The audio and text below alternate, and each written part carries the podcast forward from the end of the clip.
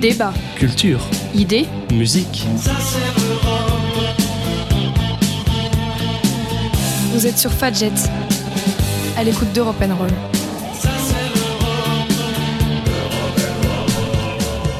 Bonjour à toutes et à tous, nous sommes le jeudi 9 avril 2020 et vous écoutez comme tous les jours Europe N confinement. Aujourd'hui J plus 23, c'est jeudi, il fait encore un temps magnifique sur toute la France. Profitez-en pour ouvrir les fenêtres en grand, prendre un peu la chaleur, puisque, attention, ça ne va pas durer pour le week-end, de pas qu'on en reparlera dans la météo. Bref, au sommaire de cette édition aujourd'hui, on retrouve les actualités et la météo, comme d'habitude pour commencer. En partie centrale, vous retrouverez aujourd'hui Morgane pour une nouvelle chronique cuisine. Enfin, en dernière partie d'émission, comme tous les jours, vous retrouverez le Ça s'est passé aujourd'hui et ce sera l'occasion de parler guerre de sécession.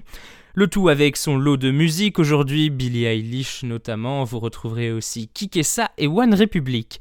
Et nous allons commencer sans plus tarder avec le point d'actualité. À la une de ce jeudi 9 avril, la France se prépare à une prolongation du confinement qui entre aujourd'hui dans son 24e jour alors que le bilan humain de l'épidémie de coronavirus continue de s'aggraver avec près de 11 000 morts et et qui précipite en ce moment même l'économie dans une récession historique. Déjà prolongée une fois jusqu'au 15 avril, le confinement va se poursuivre au-delà de cette date. C'est ce qu'a prévenu l'Elysée hier soir sans préciser la durée du nouvel allongement. Ce sera l'un des sujets d'une allocution d'Emmanuel Macron lundi soir aux Français pour présenter ses décisions concernant la lutte contre l'épidémie durant les prochaines semaines selon la présidence de la République. Cette annonce est intervenue le jour où de nouvelles restrictions de déplacement sont entrées en vigueur à Paris et dans cinq autres départements franciliens. L'activité sportive individuelle y est désormais interdite de 10h à 19h face au nombre inhabituel de joggeurs multipliant les sorties. Outre-Manche, l'état de santé du Premier ministre Boris Johnson atteint du, nouveau coronavirus s'améliore, mais le bilan de la pandémie s'aggrave au Royaume-Uni avec pour la première fois plus de 900 morts enregistrés en 24 heures et plus de 7000 au total. Le dirigeant conservateur de 55 ans reste en soins intensifs, mais son état s'améliore. C'est ce qu'a déclaré le ministre des Finances Rishi Sunak lors d'une conférence quotidienne du gouvernement. Il a pu s'asseoir sur son lit et parler avec les soignants, a décrit le ministre. Selon une étude publiée en début de semaine par l'Institute for Health Metrics de l'Université de Washington, le Royaume-Uni pourrait déplorer jusqu'à 66 000 morts lors de la première vague de la pandémie sur un total d'environ 150 000 décès attendus en Europe. Ailleurs dans le monde, la coalition militaire menée par l'Arabie saoudite qui intervient au Yémen en soutien aux forces gouvernementales a annoncé un cessez-le-feu de deux semaines à partir d'aujourd'hui pour prévenir une propagation du coronavirus. En dépit d'un appel au cessez-le-feu promu par les Nations Unies en mars dernier, les violences s'étaient récemment accrues au Yémen, pays ravagé par un conflit armé et qui n'a officiellement enregistré aucun cas d'infection. Nous annonçons un cessez-le-feu à partir d'aujourd'hui pour deux semaines. Nous nous attendons à ce que les outils acceptent. Nous préparons le terrain pour lutter contre la maladie du Covid-19. C'est ce qu'a déclaré hier un responsable saoudien. Selon lui, ce cessez-le-feu unilatéral est entré en vigueur ce matin à 9h. Les rebelles outils soutenus par l'Iran n'ont pas encore réagi à cette offre. La a la ferme intention de respecter ces deux semaines de cessez-le-feu tout en se réservant le droit de se défendre en cas d'attaque. C'est encore ce qu'a rapporté le responsable saoudien. Enfin, dans le reste de l'actualité, fin du suspense aux États-Unis dans la course à l'investiture démocrate. Le sénateur indépendant Bernie Sanders a annoncé hier à son équipe qu'il abandonnait la course à la Maison Blanche selon un communiqué offrant la victoire ainsi de la primaire démocrate à Joe Biden qui affrontera Donald Trump lors de la présidentielle américaine en novembre. Bernie Sanders, 78 ans, doit s'adresser à ses partisans à 16h45 aujourd'hui, heure de Paris, dans un discours retransmis sur Internet. Faisant campagne nettement à gauche, Bernie Sanders met fin ainsi à sa deuxième tentative de décrocher l'investiture démocrate. Après une série de lourdes défaites face à l'ex-bras droit de Barack Obama plus modéré, la campagne est finie mais la lutte, elle, continue selon Bernie Sanders. L'ancien vice vice-président Joe Biden, 77 ans, est désormais assuré d'affronter le président républicain Donald Trump le 3 novembre, mais il doit encore être désigné officiellement candidat par le parti lors d'une convention qui a été reportée au mois d'août à cause de la pandémie de coronavirus. Voilà pour les actualités. Côté météo, c'est une après-midi de début d'été avec du plein soleil partout, sauf parfois à proximité directe des plages de l'Atlantique, entre le Finistère et la Charente-Maritime. Un risque d'averse orageuse subsiste sur les Pyrénées. Pour les températures, elles sont très élevées pour la saison. Il fera 18 à Marseille, 19 à Nice, 20 à Brest, 22 à Lille, 23 à Strasbourg et à Lyon. La maximale sera de 25 à Paris. Demain matin, le soleil s'impose dès le lever du jour sur l'ensemble du territoire, sauf sur certaines plages de la, de la Méditerranée Entre la Corse et le golfe du Lion, où des entrées maritimes sont présentes. Les températures seront comprises entre 7 à Aurillac et 14 à Paris. Il fera 10 à Rennes, 11 à Ajaccio et 13 à Marseille. Voilà donc pour les actualités et la météo du jour et de demain matin. Il est temps de marquer une première pause musicale avec pour commencer aujourd'hui Billie Eilish. Aujourd'hui je vous propose Ocean Eyes.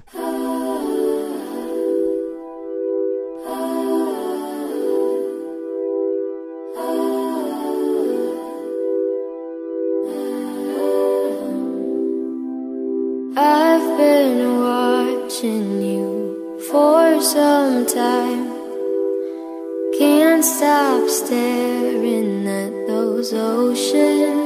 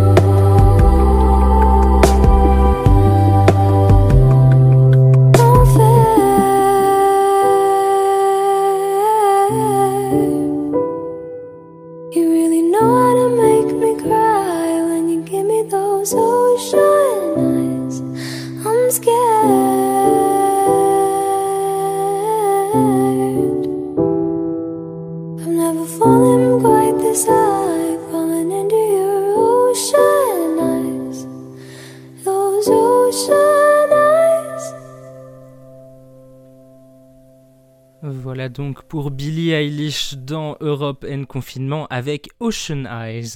Nous arrivons donc dans la deuxième partie de cette émission et aujourd'hui nous allons retrouver une nouvelle chronique cuisine de Morgane. C'est évidemment l'heure de Maïté. Bonjour. Bonjour.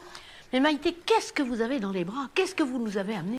Et alors, qu'est-ce qu'on nous a amené aujourd'hui? Eh bien, aujourd'hui, direction un pays riche en gastronomie, riche en gourmandise aussi, une nouvelle recette du chef Guillaume, pas très loin de la maison. Bonjour Morgane Bonjour à toutes et à tous. Aujourd'hui donc, je suis de retour avec une nouvelle recette suggérée par notre chef Guillaume qui va vous emmener dans un pays voisin, celui qui se vante faire la meilleure cuisine du monde, mais après les Français, vous me direz Je vais bien sûr vous parler ici de la Bella Italia. Alors, entre tiramisu, pasta, antipasti ou pizza, qu'est-ce que tu nous as concocté, euh, Morgane, aujourd'hui?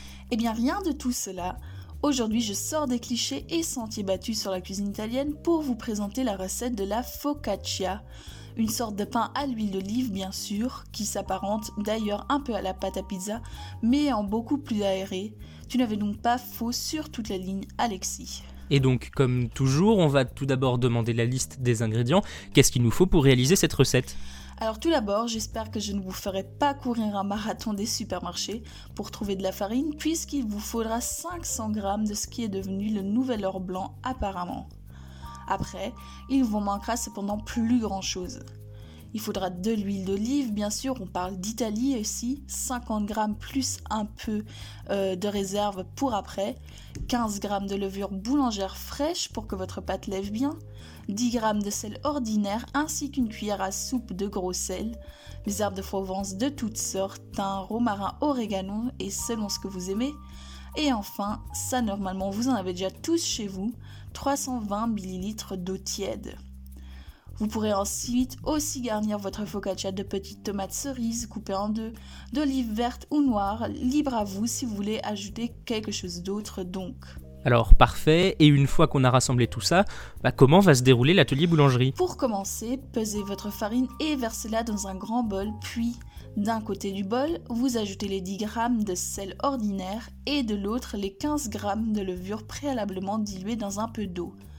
C'est vraiment vraiment important que le sel et la levure n'entrent pas directement en contact avant de mélanger. Ensuite, rajoutez l'huile d'olive, mélangez de nouveau un peu et enfin rajoutez les 320 ml d'eau tiède, j'insiste sur la température, en deux ou trois temps dans votre pâte. Ici commence donc l'étape où vont se dessiner les inégalités entre les chanceux qui ont un robot et ceux qui devront tout pétrir à la main, mais sinon le principe reste le même. Pour ceux avec robot, utilisez le crochet et sinon ce sera votre main qui fera figure de crochet pour malaxer, taper, pétrir cette pâte pendant une bonne dizaine de minutes jusqu'à ce qu'elle forme une belle boule et ne colle plus à vos doigts. Prenez alors un torchon un peu humide, couvrez votre pâte avec et laissez reposer pendant une heure, le temps d'écouter deux autres podcasts d'Europe Confinement donc. Une fois le temps de repos écoulé, placez votre pâte dans un moule ou un plat suffisamment grand, puis faites des petits trous dans la pâte avec vos doigts dans lesquels vous verserez un peu d'huile d'olive à chaque fois. Ces trous resteront après la cuisson et donneront leur forme typique à votre focaccia. Laissez encore une fois reposer pendant le, même, pendant le temps d'un podcast supplémentaire, pendant 30 minutes donc, le temps aussi de préchauffer votre four à 220 degrés. Enfin, épandez le gros sel et les différentes herbes sur votre pâte, ainsi que les petites olives ou tomates ou ce dont vous aurez envie. Et puis enfournez alors pour une quinzaine de minutes afin d'obtenir une focaccia bien dorée qui se mangera chaud, froid, nature ou garni, mais une chose est sûre, le régal est garanti. Voilà donc vous avez une nouvelle recette à tester pendant ce confinement, la focaccia italienne, de quoi agrémenter évidemment vos repas. Voilà donc pour cette deuxième partie d'émission, tout en cuisine aujourd'hui. Alors il est temps du coup de marquer une deuxième pause musicale et cette fois c'est avec un artiste nancéen, puisque c'est un son du rappeur nancéen Kikessa et je vous propose donc dimanche.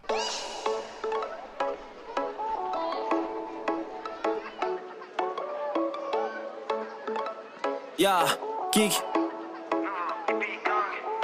Je suis trop timide, j'arrive en trottinette, je crame une clope, ils valent que des clopinettes. J'ai ma copine, j'arrive sans copilote, même très riche, je mange des coquettes. Ah merde, ils font trop tiède, manger vos miettes, je finis premier, je suis un prodigé, ils ont bonnier, ils vont venir et finir dans le grenier. Je suis dans le coup comme un tâche de naissance. Oui, je sais, je l'ai déjà dit, j'étais 10, un petit car j'étais 10 ans. Des putes ados, je gagnerai rien en me laissant tenter et sans me vanter. Je pense que dans deux ans, je serai riche, toi tu seras ensanglanté. Je bois de la santé J'aime quand c'est raffiné, mon temps me sert à rimer. Bientôt, je vais arriver dans le centre. Je prends du ventre, je bois de la Guinness et mon clan prend de la vitesse. Conscient qu'on va kiffer ensemble. J'aime quand c'est raffiné,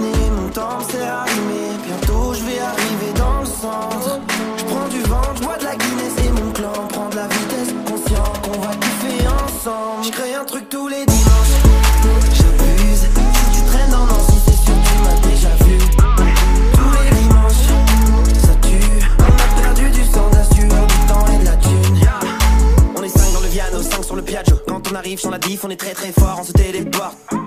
Je fais des dessins sur des seins chauds. T'es jaloux, je peux te fumer en deux mots. Ou peut-être en deux là. J'ai de l'inspi en buvant de l'eau. Je dis des trucs qu'on peut prendre mal. Je m'amuse et je fais de la moula. Tu fais la guerre, je fais l'amour à tout va. Je fous la merde, je fous la foule à terre. Ils finissent tous à poil.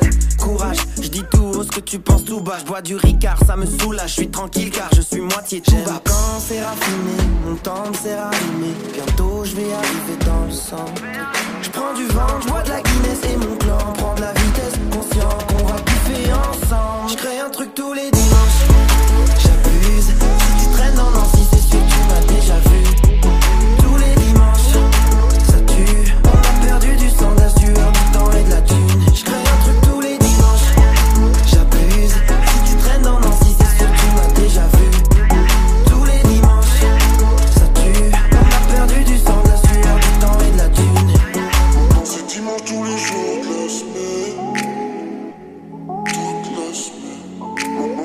Tous les jours. de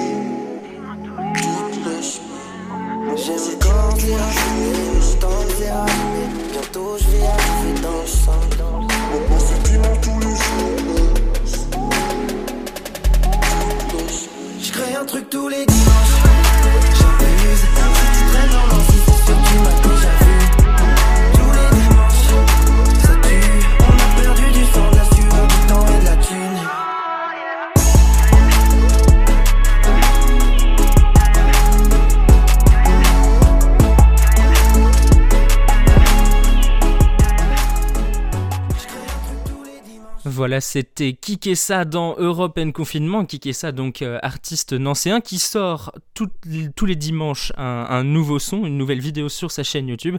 Et puis son premier album, Puzzle, est évidemment disponible sur toutes les plateformes de streaming. Voilà donc pour cette deuxième pause musicale. Nous arrivons à la fin de cette émission. Et puis pour finir, comme tous les jours, c'est l'heure du Ça s'est passé aujourd'hui. Père Castor, raconte-nous une histoire. Même deux histoires. Alors ça s'est passé un 9 avril, le général Lee capitule, c'est la fin de la guerre de sécession. Nous sommes donc le 9 avril 1865. La bataille d'Appomattox met fin à la guerre de sécession. La guerre civile américaine aura causé la mort de plus de 620 000 soldats américains. Les pertes civiles, elles, sont immenses aussi. Alors pour comprendre, comme d'habitude, nous devons revenir en arrière. Les États-Unis, qui sont donc une fédération d'États, sont divisés à l'époque en deux groupes d'États aux idéologies et aux philosophies économiques assez différentes. Les États du Nord ont une économie telle qu'on la connaît aujourd'hui, qui est fondée sur le capitalisme industriel et financier. Le Sud, quant à lui, repose sur une société essentiellement agraire, fondée sur le commerce, du tabac et du coton. L'élément qui va cristalliser les rivalités entre Nord et Sud est évidemment la question de l'esclavage et du droit des États. Dans le Nord, l'esclavage a été aboli et une pression de plus en plus forte est exercée sur le Sénat pour abolir cette pratique au niveau fédéral. Les États du Sud, eux, tiennent à leur indépendance et tiennent aussi à l'esclavage. Ils tentent de maintenir la balance du nombre d'États abolitionnistes au nord et du nombre d'États esclavagistes au sud. Mais l'entrée dans l'union d'États abolitionnistes sur la côte du Pacifique, la Californie, le Nevada, l'Oregon et surtout l'élection d'Abraham Lincoln vont venir mettre le feu aux poudres. Début 1861, les États du Sud font sécession. Les États confédérés d'Amérique regroupent alors la Caroline du Nord, la Caroline du Sud, le Mississippi, la Floride, l'Alabama, la Géorgie, la Louisiane, le Texas, la Virginie, l'Arkansas et le Tennessee. Les premières offensives de la guerre ont été d'abord à l'avantage des sudistes, puis inéluctablement le sort s'est retourné en faveur des gens du Nord, les Yankees, beaucoup plus nombreux et bénéficiant de ressources industrielles largement supérieures. Les nordistes remportent la bataille d'Antietam le 17 septembre 1862 et surtout celle de Gettysburg le 3 juillet 1863. D'ailleurs, vous connaissez sûrement le discours d'Abraham Lincoln sur la démocratie à Gettysburg justement en 1863. Alors en guise de bouquet final, le général Ulysses Simpson Grant s'empare le 3 avril 1865 de Richmond, la capitale des Confédérés du Sud, tandis que le président confédéré Jefferson Davis s'enfuit piteusement. Le président Lincoln y fait une entrée triomphale, acclamée par les esclaves noirs et quelques pauvres blancs présents. Le commandant de l'armée sudiste, le général Robert Edward Lee, n'a plus avec lui que 26 000 hommes affamés et dépnaillés, acculés et à proximité de Richmond par les forces des généraux de Grant et Sheridan. Il tente une ultime sortie près du village d'Appomattox Courthouse. Ces hommes enfoncent une première ligne de cavalerie, mais c'est pour se retrouver encerclés par les régiments d'infanterie qui se cachaient aux alentours. En grand uniforme, Lee se rend à Grant le 9 avril.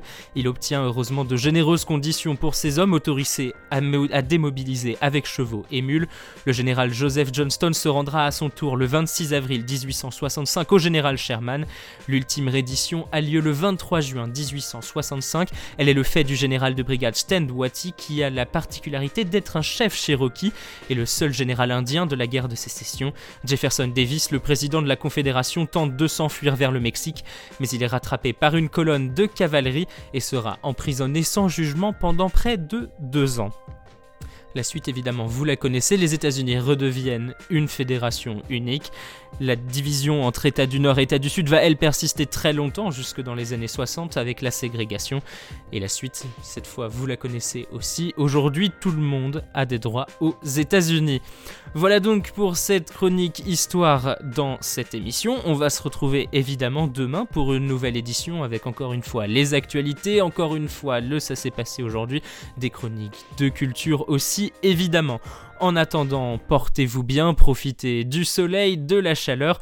Je vous laisse sur une dernière musique, One Republic avec Wherever I Go. À demain. I know I could lie, but I'm telling the truth. Wherever I go, there's a shadow of you. I know I could try looking for something new.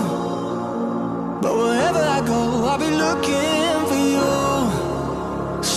people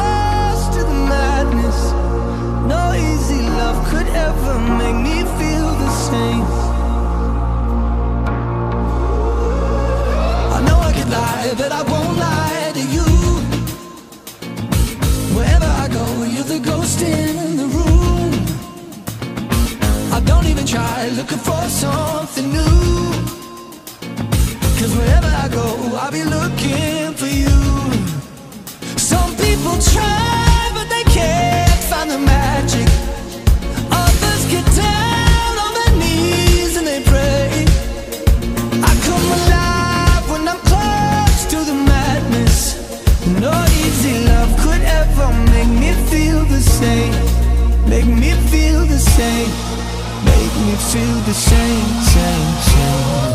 I know I can lie, but I'm telling the truth. Wherever I go, there's a shadow of you. I know I can try looking for something new. But wherever I go, I'll be looking for you. Wherever I go, I'll be looking